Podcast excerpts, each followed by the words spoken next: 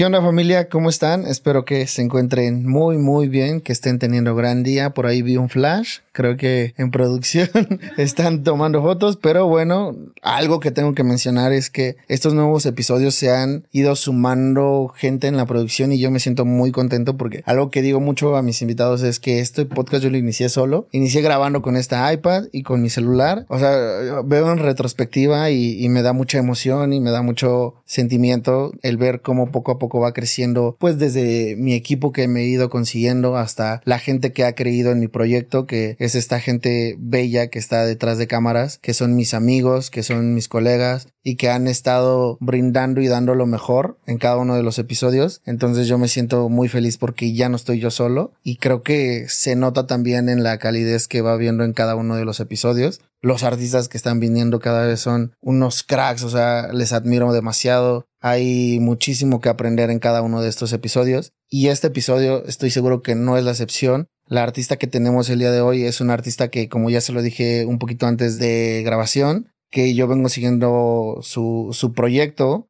He visto pues sus historias, sus lanzamientos, sus colaboraciones y que por fin se nos hizo. El día de hoy está con nosotros Emilia Vega. Ella es cantante y compositora. Bienvenida amiga, ¿cómo estás? Hola, muchas gracias. Estoy muy emocionada por estar aquí. Qué bueno. Lo que te decía un poquito sobre esta situación de cómo varios artistas de los que han estado acá ya los has conocido, ¿no? Sí, totalmente. Eso me dio mucha risa ahorita que lo mencionaste. Sí, todos estamos como en una pequeña burbuja, como en, el círculo es realmente muy pequeño. Entonces he escuchado varios que ya han venido para acá y de los que me cuentas que Sí. ya vinieron, pero no han salido los episodios que pues, conozco que son mis amigos, que trabajo con ellos como en el día a día. Y está bien chido porque también he visto que hay varios espacios en los cuales, por ejemplo, vi ayer unas historias tuyas que estabas acá en los toquines, ¿no? O sea, hacen espacios donde van a, pues como que siento que también a convivir y a mostrar su música y, y a conocer nuevos compositores y demás, pero también sentía que hacía falta un lado de repente de donde conocer también un poquito más al artista, ¿no? A ver cuál es su propuesta musical, sus puntos de opinión hacia ciertas cosas. ¿Tú cómo has sentido el espacio en el lado de la música? ¿Cuánto tiempo llevas aquí en la ciudad? Yo he vivido aquí siempre, Siempre. o sea, realmente nací en Puerto Vallarta, pero me mudé acá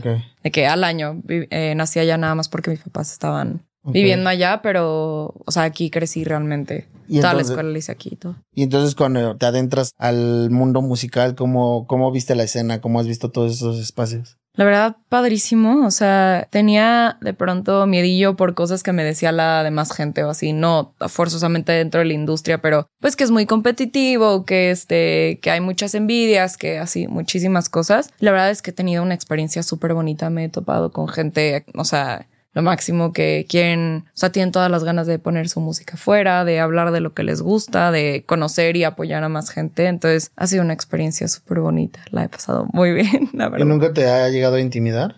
Ah, sí, sí. De- o sea, de repente hay veces que vas dando pasitos, ¿no? Y puede ser que esos pasitos a lo mejor no te des cuenta y... Pero bueno, ahí los estás dando. Y de pronto hay como un escalón muy fuerte que lo das y luego igual sigues dando pasitos, ¿no? Pero esos escalones de pronto como progresos en, en mi carrera o en... Sí, en mi carrera, pues ahí es donde te intimida un poco como, ok, o sea, ya esto es lo siguiente, ¿no? No puedo seguir dando Ah. pasitos de saltar el escalón y, y pues es lo que toca y puede intimidarte, pero hay que darle con todo y con actitud. Y al momento de, de ver este panorama lleno de músicos, porque si algo hemos visto hoy en día es que hay músicos en todos lados, sea, compositores, Sí, hay sí. muchísimos y todos buscando una oportunidad, ¿no? Todos buscando esa apertura de poder tener donde escuchen su música y demás. ¿Cómo fue el tú ver esta visión, el panorama completo? Pues, por un lado, muy inspirador porque quiere decir mucho como que no soy la única y que es más gente con la que puedo compartir mis ideas, con las que podría trabajar después y todo.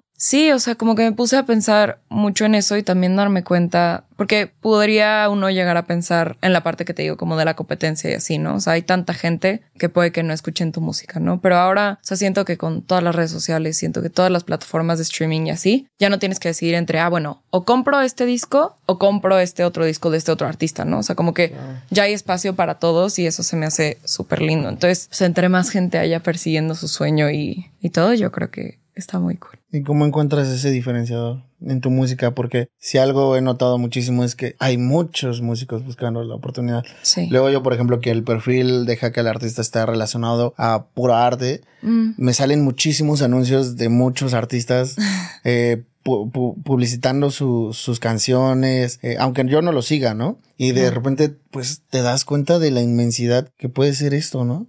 Sí, totalmente. Creo que, a ver, creo que el diferenciador más como en la parte musical no es tanto que lo creas, sino como que lo encuentras. O sea, mucho a mí me decían, es que tu música, este, es que tiene un sello muy Emilia, ¿no? Cuando compongo para alguien más. O sea, como que es muy Emilia y yo no me había dado cuenta de cuál era, ¿no? O sea, como que ese sello te encuentra, ¿no? Ese diferenciador. Y creo que, pues, lo mismo se pasa a tu música y entonces ya ese diferenciador lo encuentras más como en la música. Creo que más lo complicado es como al momento de publicitar cuál es el diferenciador con, con los otros y creo que es como la manera en la que cuentas tu historia. ¿Y tú cómo trabajas tus proyectos, tus sencillos? Que hablábamos un poquito hace ratito detrás de cámaras. Lo importante que es tener un, una estrategia, ¿no? Antes de, de un lanzamiento. Porque si algo también se han forzado mucho los, los artistas independientes es a meterse a redes sociales.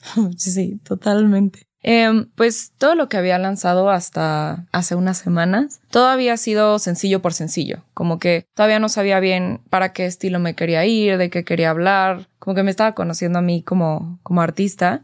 Entonces, pues trabajaba así, tal cual. O sea, como va a salir este sencillo y habla de esto. Y entonces todo mi marketing y todo mi red se enfocaba a ese sencillo, ¿no? No tanto a yo como artista y cuál es mi mensaje como artista, Ujú. sino a esta canción es esta historia y esto es lo que voy a publicitar y esto es lo que voy a decir y este es mi discurso. Pero no tanto como yo, Emilia, soy un artista que taca, taca, taca. Eh, y te digo que hasta hace unas semanas, porque acabo de lanzar mi último sencillo que fue tan única, pero tan única ya es parte de un proyecto mucho más grande porque voy a lanzar un álbum. Entonces es el primer sencillo de un álbum. Entonces, aunque sí es sencillo y estoy publicitando el sencillo y la historia y la canción, ya estoy empezando a hablar un poco más como el mensaje que trae Emilia como artista y no nada más la canción de Tan Única o Emilia en la canción de Tan Única. Mm, ok, o sea, ya lo estás dirigiendo para... Es un escalón. Exacto, justo los escalones que hablábamos, totalmente. es un escalonzazo. Un escalonzazo. ¿Y, ¿Y cómo ha sido el, el soltar una rola? O sea, algo que he platicado muchísimo con los artistas que han venido es al momento de que esa rolita fue creciendo contigo, fue como un bebé que la fuiste Sí. creando desde la composición, desde la producción, que vas acompañando en, cada uno de los procesos que, que va pasando. Pero una vez que la sueltas, ya no te pertenece. Sí, totalmente. Y eso es muy lindo. O sea, ahor- ahorita regreso justo a cómo es lanzarla, pero esta parte que dices que ya cuando la lanzas ya no la pertene ya no te pertenece, es lindo. O sea, podría parecer que no, o sea, esto de que no te pertenezca y que es tuya y así, pero que se vuelva del día, o sea, de los demás. O sea, que gente que tú no conoces la esté escuchando y te esté conociendo a ti tras, o sea, por esa canción. Ujú. Súper bonito. Me han llegado muchísimos mensajes de no manches, a mí me pasó lo mismo, pero con mi ex o ah, pero con mi mejor amiga. ah, Pero, o sea, como cada quien mete la canción en la situación que le tocó y eso es muy lindo. O sea, siento que al final la música nos ayuda a sentirnos apapachados y acompañados y cuando nos sentimos solos es como, ah, bueno, no te preocupes, no eres el único que ha estado en esa situación, ¿no? Entonces yo te acompaño en esa situación y se me hace eso. Y eso está bien chido lindo. porque cada quien interpreta a su manera, ¿no? Es Justo. como cuando ves una pintura y de repente tú puedes interpretar y decir, wow, este está bien chido y tal, y me recuerda a lo mejor al fallecimiento de mi abuelita o qué sé yo, Mm, o algo, o sea, de repente los casos pueden ser tan triviales como lo quiera adaptar uno, pero realmente o probablemente el artista nunca fue su intención esa, ¿no? O sea, Claro. quizá fue solo como, solo como plasmar. En tu caso, cuando creas, tú te has dado cuenta del impacto que pueda tener tus palabras en este caso, o tu voz también. La verdad, sí, o sea, me, me apantalla mucho que, pues es algo que ya, o sea, yo lo siento un poco normal el hecho de que, pues yo todo el tiempo estoy cantando, ¿no? O yo todo el tiempo estoy escribiendo, entonces para mí eso es como normal, pero que llegue alguien más y me diga, es que tu voz en esta frase en particular me hizo sentir esto y esto y esto, y se la canté a la persona que me hizo sentir así, o se la mandé así, o sea, como que pueda trascender tanto en la vida o de alguien más, es súper lindo y, y como que ese impacto te hace ver de nuevo cómo estás haciendo las cosas y por qué las haces y que tienen, sí, o sea, que van, tienen una función mucho más allá de lo que yo lo pude hacer en ese momento como terapéutico o algo así, ¿no? Que le puede funcionar a alguien más, está muy cool. ¿Y cómo va evolucionando tu música? O sea, tus letras, ¿sientes que... ¿Qué estudiaste?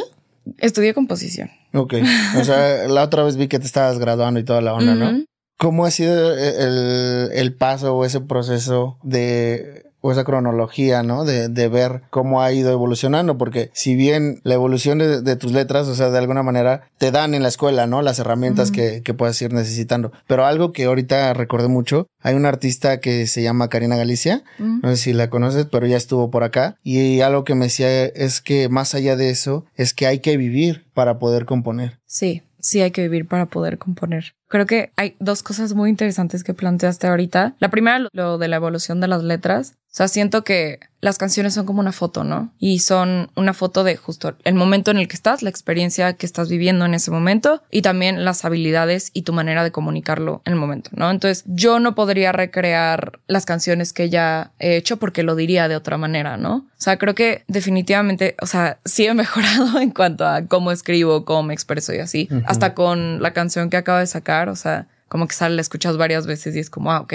esto lo pude haber cambiado, ¿no? Pero es eso, o sea, es, es, una foto de, ok, en este momento me sentía así, sentía, pues que no me querían, que no era tan especial, que esto y esto y esto y esto. Y mi manera de comunicarlo y de sacarlo y plasmarlo fue diciendo esta palabra y esta palabra y esta palabra como hiladas. Sí. Entonces, creo que eso es, es básicamente lo de la evolución, o sea, que son una foto en, en el tiempo.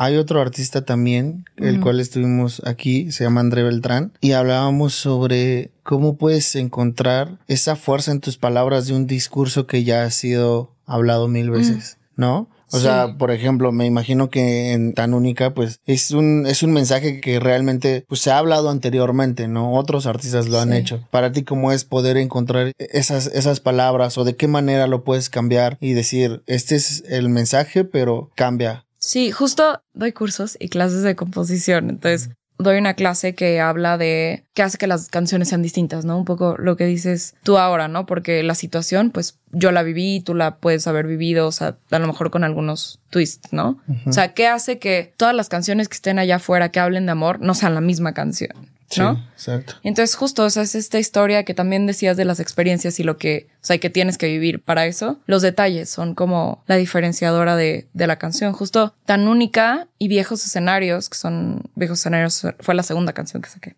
podrían parecerse mucho en cuanto a la historia, o sea, como de alguien que ya no está, ¿no? O sea, que, que, decidió dejarte al lado, pero la situación y los sentimientos específicos de ese momento es lo que la hacen totalmente distinta, ¿no? Como igual como el punto de, de vista, o sea, viejos escenarios, por ejemplo, es súper triste, ¿no? Como, pues nada, me dejaste y ya entendí que no soy tu prioridad y, y pues eso me dolió un buen. Y tan única es más desde la frustración de, o sea, tú para mí eras muy especial, pero ya vi que yo para ti no. Uh -huh. Y odio saberlo y que a pesar de eso no pueda superarte, ¿no? Entonces, misma situación, por decirlo así, pero distintos enfoques. Mm, ok, como diría, cada quien habla de cómo le van a feria, ¿no? Exacto. Ok, sí. sí. justamente porque uh, cuando escuchaba tan única, sí era una manera diferente, ¿no? O sea, uh -huh. entendía bien el mensaje de, al que querías llegar, pero justo era cómo lo expresabas tú. Y algo que tengo que confesar que me gustó mucho en tan única es el, aparte de, del mensaje que está bien construido, también las melodías que, que utilizaste, ¿no? Los recursos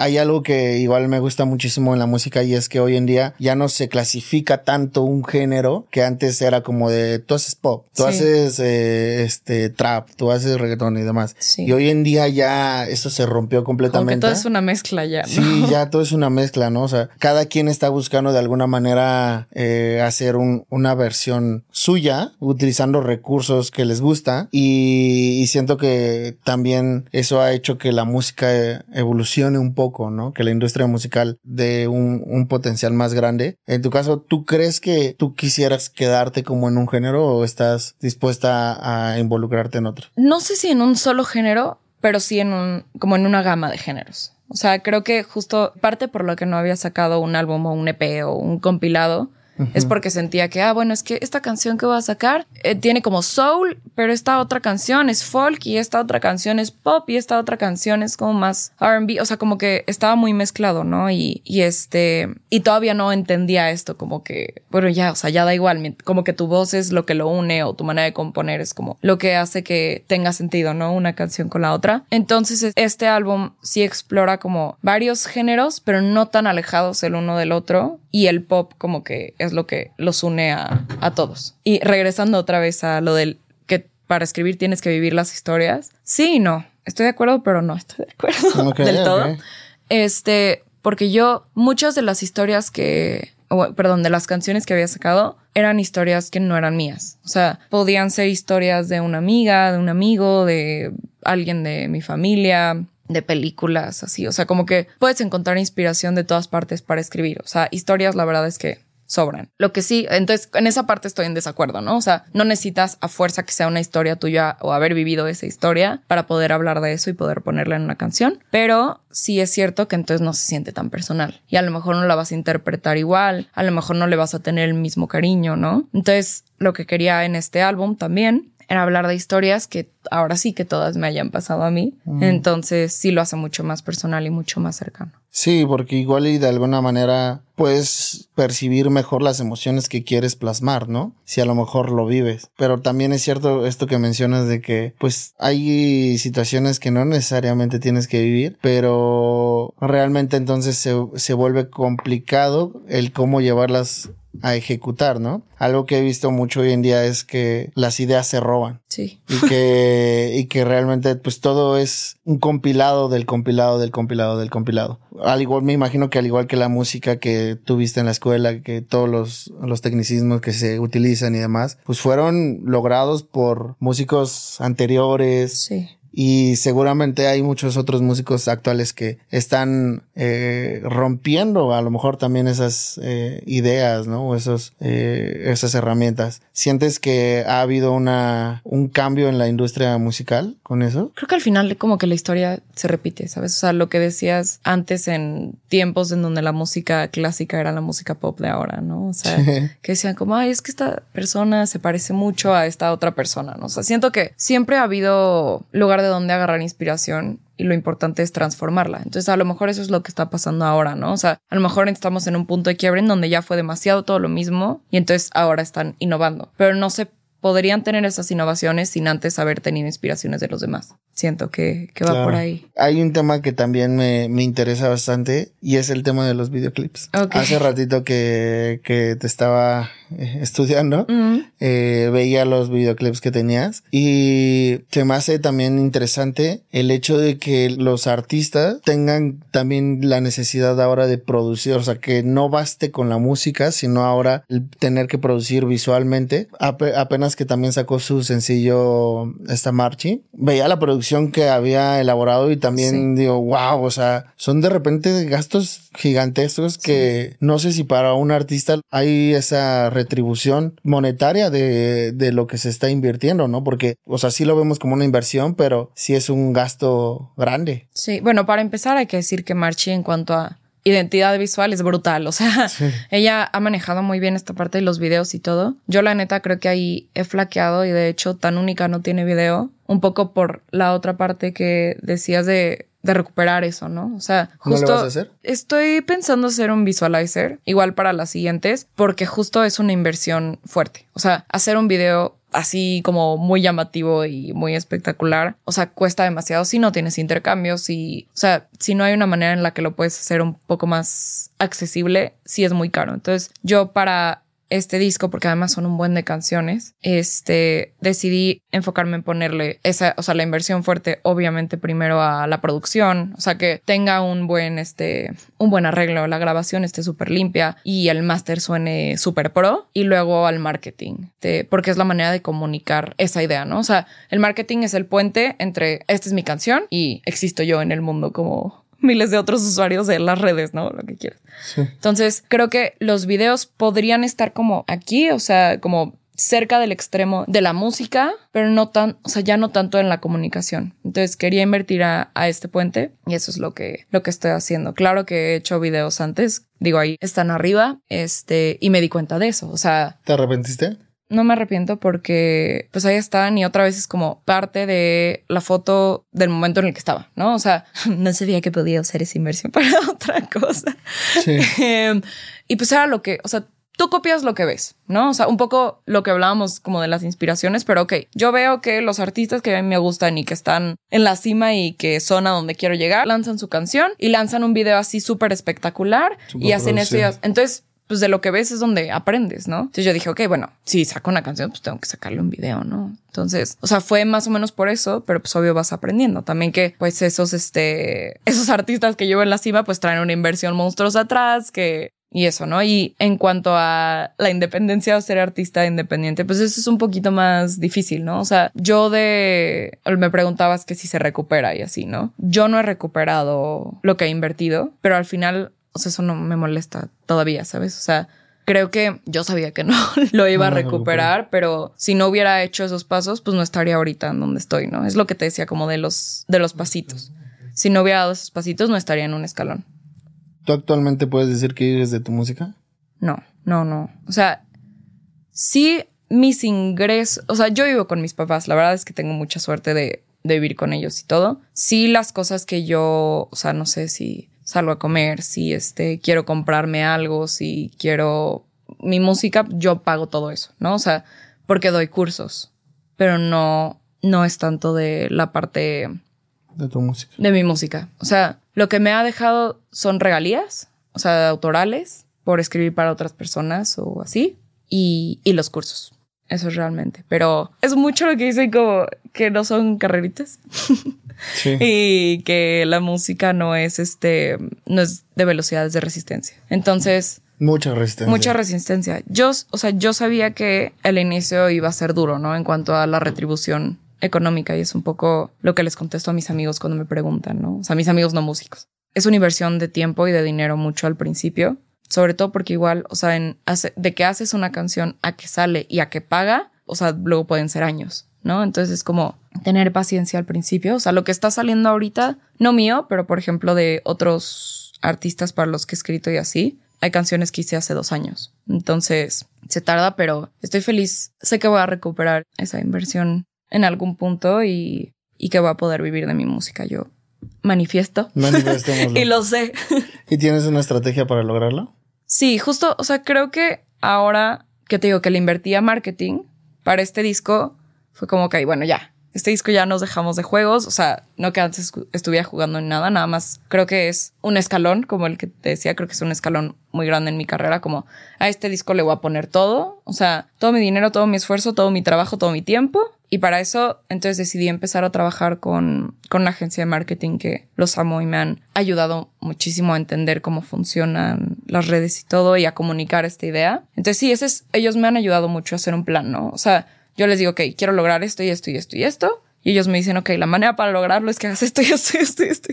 Y yo, bueno, buenísimo. Entonces ahí nos vamos compartiendo ideas y ahí vamos, estamos como apuntándole a objetivos o a metas más a mediano largo plazo que a lo inmediato, ¿no? Sobre todo, o sea, o sea, porque es un proyecto, te digo, más grande, ¿no? El disco ya no es sencillo por sencillo. Hay un proyecto musical que, que sonó muchísimo en, en este tiempo, bueno, recientemente, y que fue el, el tema de, o el boom de René. Ah, sí. O sea, ¿cómo fue ese, es literal ese boom, ese, ese impacto? La otra vez que estaba platicando con ella me decía que de repente son destellos que ni siquiera los ves venir, Sí. pero que se logran, ¿no? ¿Tú, ¿Tú cómo has visto estos casos de éxito que de repente para un artista independiente, emergente que dice, ay, es que, o que sueña con eso, ¿no? Que realmente es lo que, lo que quiere, eh, que le pudiera ser a, a lo mejor a veces tan lejano, pero que existe esa posibilidad de, de lograrlo. Yo creo que no es que sea nada más suerte que de repente exploten las cosas, ¿no? O sea, yo creo que hay muchísimo trabajo detrás. O sea, para cuando le pasó hasta René, ya había sacado como dos discos. O sea, no era un artista que se despertó y un día dijo, "Oh, voy a hacer una canción y se va a hacer viral y se hizo viral tampoco. O sea, se ha dedicado muchísimo a lo que quiere, se ha perfeccionado en lo que quiere, ha sacado muchísima música, está ahí, ahí, ahí, ahí. Entonces, este, creo que, o sea, al final la clave es el estar trabajando constantemente por lo que quieres y llegar a un momento en el que pues, alguna canción prenda y, y ayude a las otras canciones, ¿no? Justo, o sea, a ver, ahorita mencionaste a René, pero me acuerdo un poco igual que René, pero como en otro rubro de Caliuchis, ¿no? Caliuchis había lanzado y Doja Cat también. Habían lanzado muchísima, muchísima, muchísima música antes de que una les hiciera viral y eso alimentó a todas sus otras canciones. Entonces, pues yo creo que es cosa de estar ahí, estar trabajando, estar dedicándote y sacando cosas que te gusten a ti, porque mientras más resuenen contigo, más resuenan con los otros. Y ya, de pronto habrá una chispita que se prenda ahí y ya. ¿Y crees que esté bien? Hace, hace, ratito estaba con el artista que estábamos hace rato, es un productor mm. de fundador de Estudios Noviembre, no sé si ubiques. Sí. Pero, por ejemplo, él me decía que uno de los problemas grandes en los artistas independientes es que romantizan su, su arte.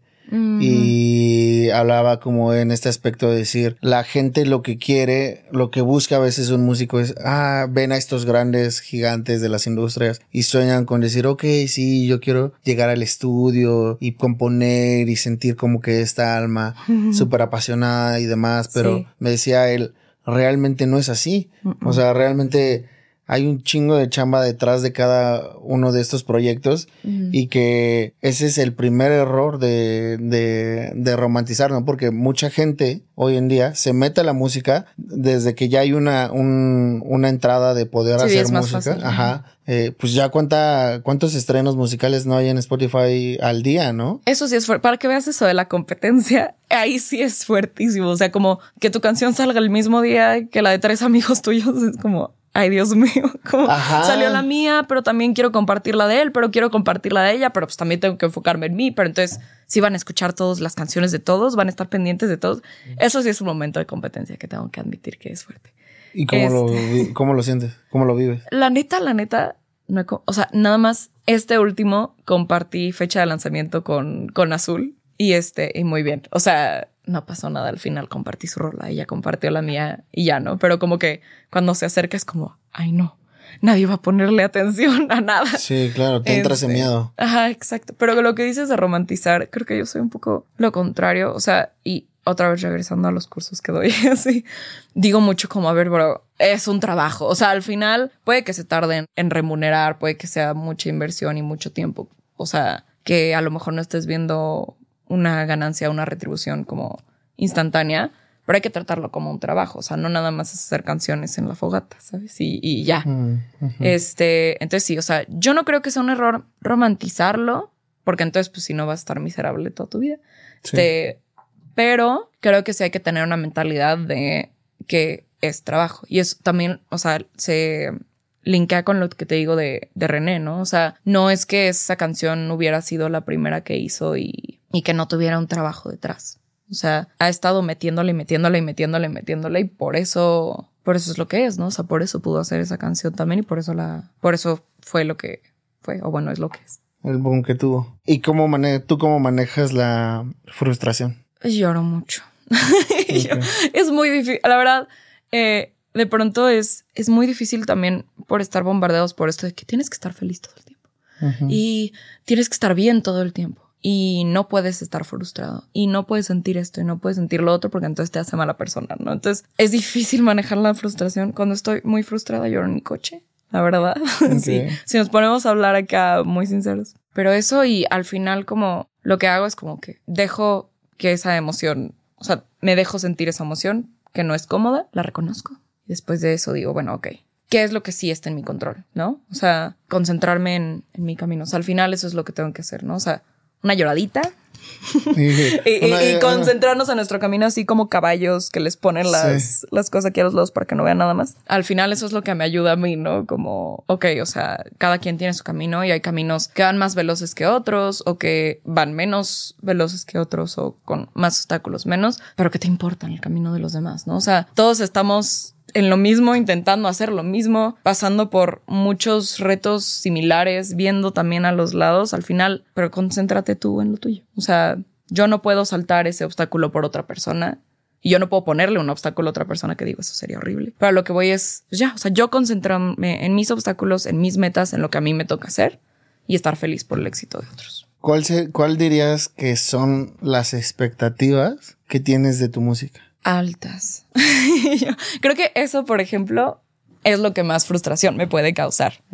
Y es un poco sí regresa a la parte de la romantización. O sea, creo que la manera correcta de hacer música y sacar música es que tú pienses que sea increíble. O sea, eso sí, no hay de otras. O sea, si tú piensas que tu música es asquerosa, pues no la saques. ¿Para qué inviertes?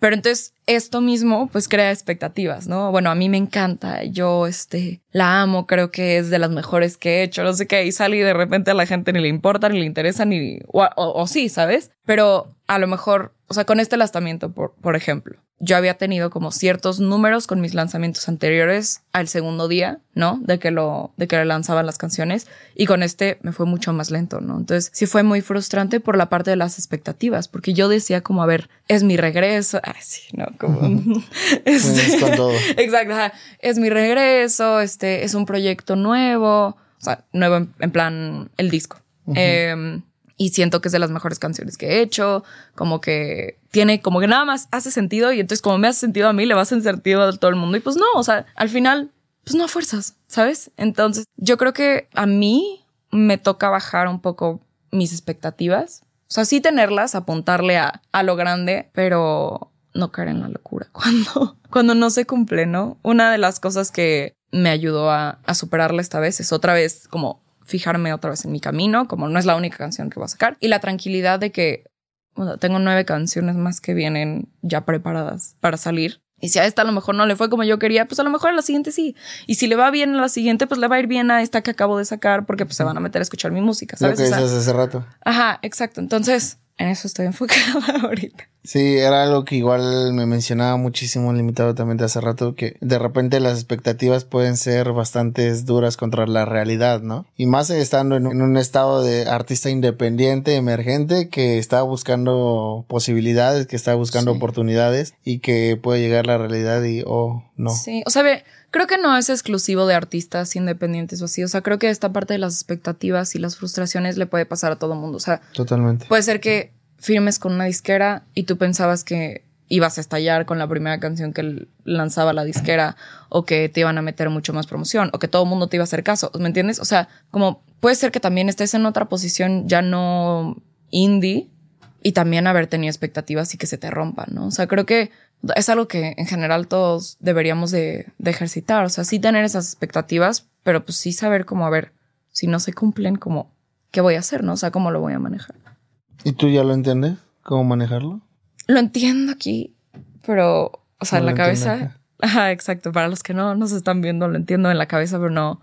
Hay veces que las emociones me ganan. Este, creo que como a, como a todos, ¿no? Pero sí, al final, o sea, se vale sentir esas emociones incómodas, este, porque pues, si no, nada más las guardas y te envenenan después. Y, pero al final lo importante es, o sea, sentirlas que pasen y enfocarte en lo que sigue. O sea, no puedes estar atorado en un momento de frustración y tristeza como por seis años. ya voy a llorar Perdón. Todos ya. Mm. Hay, hay algo que. Me puse bien dura, una disculpa. Sí, dejando las verdades. Pero ya vi el clip, así que no te preocupes. Amo. Para que vean la entrevista Para que completa. está dando todo. Hace ratito que, que platicábamos de uno de nuestros invitados que estuvo aquí y que también conocemos, sí. Evic, saludos hermano. Eh, nos comentabas, por ejemplo, que compartiste este composición con él, ¿no? Y que lo has hecho con varios artistas. Sí. Has compuesto para varios artistas también. Sí. Pregunta. Pregunta. ¿No te ha llegado ese momento de decir, esta la quiero para mí? Um, sí. sí, antes de pasar eso, nada más quiero decir que justo esta canción que hice con Evi, siento que es, o sea, aunque la haya sacado él y todo, pero yo la siento yo muy personal, o sea, de las que he escrito yo, yo me acuerdo y me dan así como mm, escalofrío. Se llama Intentar y y habla de pues este miedo que tenemos de no lograr cumplir nuestros sueños, ¿no? Está o sea, como buenísima. justo está de esta frustración, ¿no? O sea, como de que, bro, sí me está yendo bien, pero qué tal que mañana no me vaya bien o, o no me está yendo bien y qué tal que nunca me va bien. O sea, como este miedo que también, pues está bien reconocerlo, ¿no? No todo el tiempo puedes ser fucking feliz. Claro. Y este, y sí, pero esta canción como que me dan ganas de, de intentar, como dice la canción. Entonces, bueno, nada más quería linkear Eh, eso con tu última pregunta porque hacía sentido. Esa rola está buenísima. Si Gracias. recuerda aquí producción no- nos cantó un pedacito ese día. No, o sea, yo cuando vi el estreno no la paraba de Yo escuchar. lloré. Yo lloré, yo lloré, además lloré, le escribí de bro, ya salió la canción, estoy súper feliz tal. Y me dijo, estoy justo en un Zoom con mis fans, o sea, como estamos hablando de eso, y me mandaron unas voice notes súper bonitas. O sea, sí, de que Emilia, qué bendición, que no sé qué. Y yo lloraba así de que muchas gracias. Entonces, este, súper bonito ese lanzamiento. Lo que te decía, no te das cuenta a veces lo que pueden llegar a ser tus palabras. Exacto. Me ha pasado una vez que sí quise yo quedarme con la canción y al final salió como fit. Sé que hablaste con Itzel, entonces Sí. este justo y con Oz, entonces Oz me buscó para escribir, o sea, como autora para escribir una canción para Itzel porque estaba ayudándola con su proyecto, armándole sesiones y tal. Entonces escribimos la canción y me encantó, pero dije, no, es para Itzel, es para Itzel. Y ya, pasó un tiempo y como que ya no supe mucho, o sea, un tiempo tampoco tan largo. Ya no supe mucho, entonces le dije a Oz, oye, no sé si la quieren sacar ustedes, pero si no la quieren sacar, yo sí. Este, me dijeron, ay, pues la hacemos colaboración. Entonces, esa ha sido la única vez. Ya lo pueden escuchar, se llama En mí. Y, mm, ajá, pero esa ha sido la, la única vez. Normalmente cuando voy como compositora, me desprendo totalmente de las canciones. O sea, puede ser que me encanten y así, pero al final la palabra, la última palabra la tiene el artista. Entonces, Claro. mi trabajo ahí como compositora es hacer una canción que le encante ese artista y que ese artista la quiera sacar. Antes de ir a una sesión para alguien más, me lo estudio completito. Así de que. Ah, el artista. Ajá, de que escucho todas sus canciones, veo cómo habla, qué palabras usa, las melodías que hace, si sube en el coro, si no sube, si sus referencias son ta, ta, ta, ta, cómo le habla a sus fans en redes, qué fotos ha subido, que, o sea, en plan F- FBI, o sea, O sea, en plan... No, la hacía. la estoqueada. Y este, y entonces a partir de eso llego con esa mentalidad a la sesión. No voy a hacer algo que crea que no le pueda gustar al artista. O sea, todo lo que haga es para que le, para que le guste al artista. Justo, eh, ¿qué pasa ahora, no? Cuando el artista es igual que hace la música que a mí me gustaría hacer, pues ahí sí suelto todos los my, pers- my personal favorites, ¿no? O sea, en plan, pero son gustos, o sea, pero nunca me voy a ahorrar una idea ni de letra, ni de melodía, ni de concepto que yo crea que sea muy buena porque, ah, no, que no la tenga este artista, me la quedo para mí, no. O sea, cuando voy a una sesión yo pongo mi 100% y para que al artista le guste lo que sea. Y si yo creo que es bueno, pues sí lo voy a proponer. ¿Y cómo entiendes sus necesidades? Pues otra vez, o sea, como, como que me lo analizo completo. Y entonces, pues veo como hacia dónde va, como, o sea, cómo habla, qué dice. Y pues, en general, claramente no puedes entender a todo mundo, ¿no? Pero en las sesiones, pues llegas, platicas un poquito, oye, ¿qué te ha pasado últimamente? De que, ¿cómo está tu vida? Eh, de qué quieres hablar. Y pues tienes feedback luego, luego de las ideas que das, ¿no? O sea, entonces así es la manera en la que entiendes qué quiere el artista. O sea, le preguntas, oye, ¿te gusta esta idea? No, me choca, ok. Oye, ¿te gusta esta idea? Sí, pero un poquito distinta porque yo no lo diría así, ¿me entiendes? O sea, como que es feedback inmediato y así. Al, justamente hablando de esto, en la interacción, lo que mencionábamos un poquito al principio de esta industria tan grande y que has, has estado colaborando desde con más artistas músicos, pero también con, con gente de la industria como, como Oz, que es AIR, como productores, Sí. como compositores, arreglistas. ¿Cómo ha sido el relacionarte con todos estos campos y de alguna manera también unificar y consolidar ciertas amistades? Porque creo que si algo he notado mucho es la, las colaboraciones, no, no hablando musicalmente del featuring, sino más bien... En- escritura. ¿eh? Ajá, sino más bien entre toda la comunidad que abarca un, la industria musical. Pues para empezar me he tenido que soltar muchísimo porque realmente soy una persona muy introvertida, aunque no, cierto. aunque no parezca, sí, ajá, o sea, me cuesta trabajo convivir siempre que voy a, a cosas, mi novio no es músico para nada, entonces pues todo su ambiente pues tampoco, y de mis amigas de antes de la universidad pues nadie, nadie es músico. Entonces cuando voy a cosas con gente de su lado pues, o sea que voy nada más yo como eh, ajá, como Emilia nada más, pues me cuesta mucho trabajo, como no sé de qué hablar con la gente. Como que logré hacer como un chip que cuando es musical y así, empieza haciendo de trabajo todo, ¿no? Entonces, o sea, tengo que relacionarme aunque me dé pena, tengo que platicar aunque no sé que, sepa de qué voy a platicar, tengo que, o sea, como toda esta parte y bueno, ya después de eso pueden hacer amistades y, y lo que sea, ¿no? Pero sí, o sea, como lo veo como trabajo, pues no me cuesta, es como, ok, o sea, no tengo que ser ni la persona más chistosa, ni la persona que mejor platica, ni la persona que nada, nada más que pase mi punto y ya está. Y bueno, ya a partir de eso, pues se me ha facilitado como que cuando rompo esa primera barrera, porque lo vi como algo laboral, pues ya se han hecho más amistades y así. Y, es bonito eso.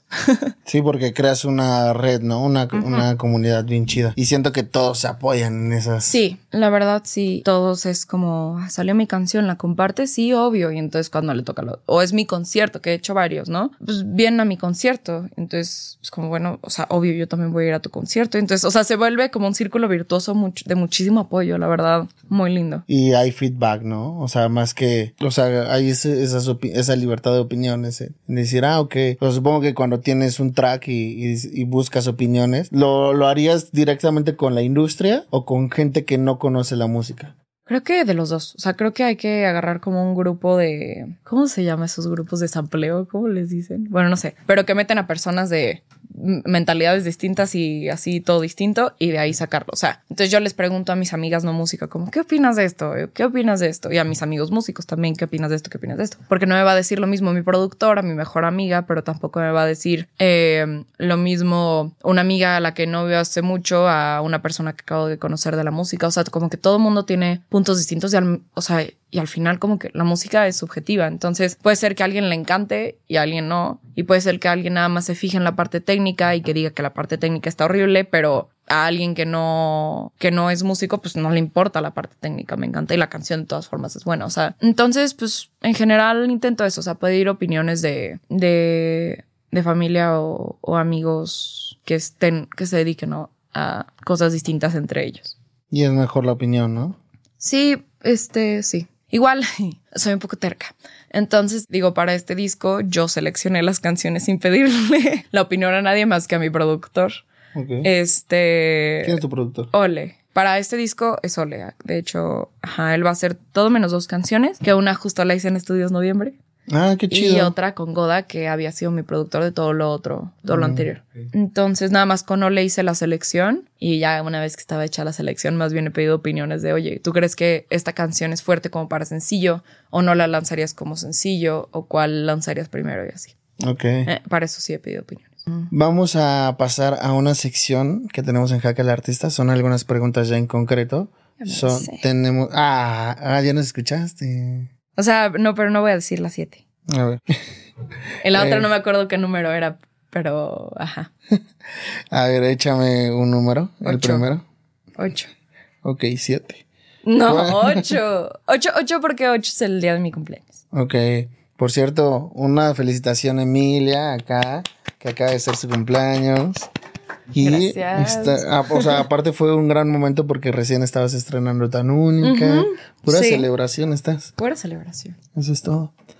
¿Qué opinas sobre el arte callejero y su papel en la expresión artística en espacios públicos? yo creo que es vital. Se me hace increíble. Porque sobre todo de, o sea, de ahí viene la música que yo escucho y que más me gusta, ¿no? O sea, este RB, rap, de trap. Como que toda esta parte de música urbana, el afro, el afrobeat y así, o sea, como que todo viene de ahí, ¿no? Y creo que es de los artes más honestos porque no hay pretensiones. En plan, lo estoy haciendo porque lo tengo que sacar y porque lo quiero hacer y porque para pasarla bien y ya está. No hay, ajá, no hay pretensiones, no hay expectativas de, ah, bueno, voy a cantar esto y, se va a hacer ultra enorme y le va a gustar a todos y me va a buscar una disquera, ¿no? O sea, es como lo estoy haciendo porque, porque sí. Entonces, este, creo que eso, puff, es súper importante, sobre todo, o sea, por esto que te digo que ha influenciado o es los géneros que yo escucho normalmente, pero también por este espacio, por este tiempo en el que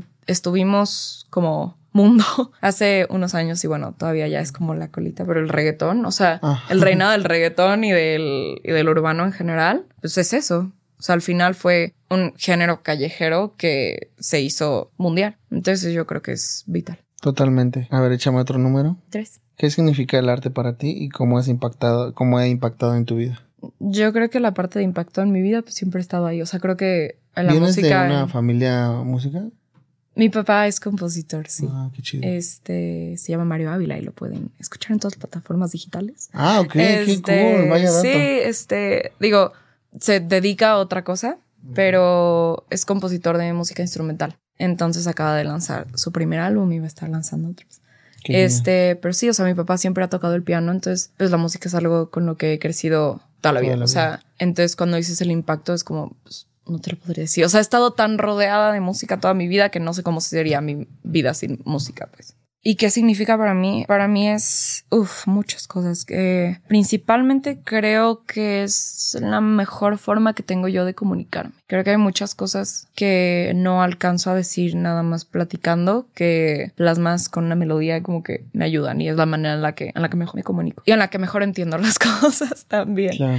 Creo que es eso, o sea, es comunicación, es una manera de abrir la mente de la gente para escuchar tu mensaje, para conectar y también como una terapia. Muchas canciones que, que he sacado han sido más por terapia que por yo querer hacer una canción. O sea, justo hay dos muy especiales. Una que va a salir en el disco, que creo que va a salir a finales de año. Creo que sí va, sí va a lograrse sencillo, pero está muy triste. Pero ajá, justo, o sea, esa y, y otra canción que escribí y que canta Fela Domínguez, que se llama Debajo del agua. Esas dos han sido las canciones más terapéuticas que he hecho en mi vida, porque no me estaba sintiendo nada bien y fue como una manera de, o sea, horrible imagen, ¿verdad? Pero como vomitarlo todo, este, o sea, como me siento así, así, así, así, así. Y no es una cosa que podrías decir sin música, como que... Mm, Siento que si llegas con alguien y le dices, a veces siento que estoy rota, que las pastillas en verdad no me funcionan, que, ah, o sea, sí, pues que, qué fuerte. Pero si le pones música, pues sigue siendo fuerte, pero ya no le estás diciendo cara a cara a alguien y lo puedes sacar, ¿me entiendes? Entonces, bueno, esa es la que va a salir. Esas son las primeras dos líneas de las que vas. Este, y la de Fela fue justo un momento en el que me sentía súper presionada por muchas cosas y sentía como la ansiedad al tope y que, o sea, levantarme era un suplicio y, y eso. Entonces le escribí en inglés, de hecho, primero. Este, y, y eso, o sea, como que sentía que, que me estaba asfixiando, como que estaba intentando respirar abajo el agua. Entonces, esa canción nació más como por terapia. Entonces, sí, yo creo que la música para mí son, es, es todo eso. O sea, como un canal de, de comunicación de, y de terapia. Ya, una forma de expresión, totalmente. Sí. ¿A quién te gustaría nominar Ah, para sí, que sí, sí. próximamente esté aquí con nosotros? Eh, Azul y Miranda Santizo. ¿Mi- ¿Mirando a quién? Miranda Santizo. Las dos son artistas, mujeres súper poderosas que admiro muchísimo, que tienen una voz espectacular y este y que tienen cosas muy importantes que decir y sus proyectos se me hacen como muy, o sea, como que proponen, ¿sabes? Entonces creo que eso es importante. Pues eso es. A ellas, totalmente. Están nominadas, pronto las voy a buscar y espérense. Amiga, muchísimas gracias por el espacio, por haberte tomado el tiempo de venirte para acá desde tan lejos. Eh, no, en serio, eh, pues eh, sé que también pues, nos has apoyado, que has estado viendo el, el proyecto y que pues también mostraste este interés y yo aprecio demasiado eso. Entonces, muchísimas gracias. Cuéntanos qué se viene. Acaba de estrenarse tan única, pero Sí. también nos estás platicando que viene todo un EP. Ahí tenemos algunas fechas o qué se viene. Tenemos fechas, tenemos fechas y, y es álbum, no es EP. Ah, es álbum. Es ¿Ves? álbum, o sea, se está son aventando por muchas todo. canciones. Ajá, me fui de solo sencillos a sacar un álbum de 10 canciones completo porque somos intensos. ¿Son, son 10? Son 10 Oh my canciones. God. este, que voy a estar lanzando por sencillos la mitad y luego sale la otra mitad del álbum también con estos sencillos. Y la próxima canción sale en septiembre. Septiembre. En septiembre. Eh, um, no soy tan la morra de los horóscopos, pero ¿Qué la quería, Leo. La quería, ay sí, la quería sacar justo el día de mi cumpleaños porque creo que es la canción más Leo que he escrito en, en mi vida. O sea, trae mucha actitud acá. Ok. Este, pero ajá, esa es, esa es la próxima y, y así van a estar saliendo como cada mes y medio. Ok, vas a lanzar una por una. Voy a lanzar cinco. O sea, voy a lanzar cinco, una por- o sea, cinco sencillos y luego el álbum completo con esos cinco sencillos. Ok. Y otras cinco canciones inéditas. Wow, te estás aventando por todo. Claro que sí. Te digo que es el escalón, que le estoy poniendo toda mi fe y mi esfuerzo.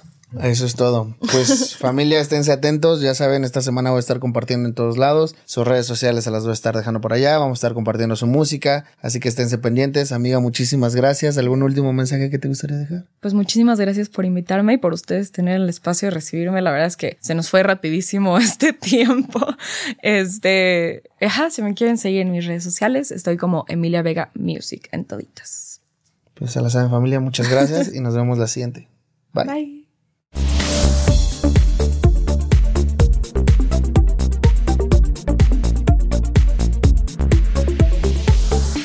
Al artista.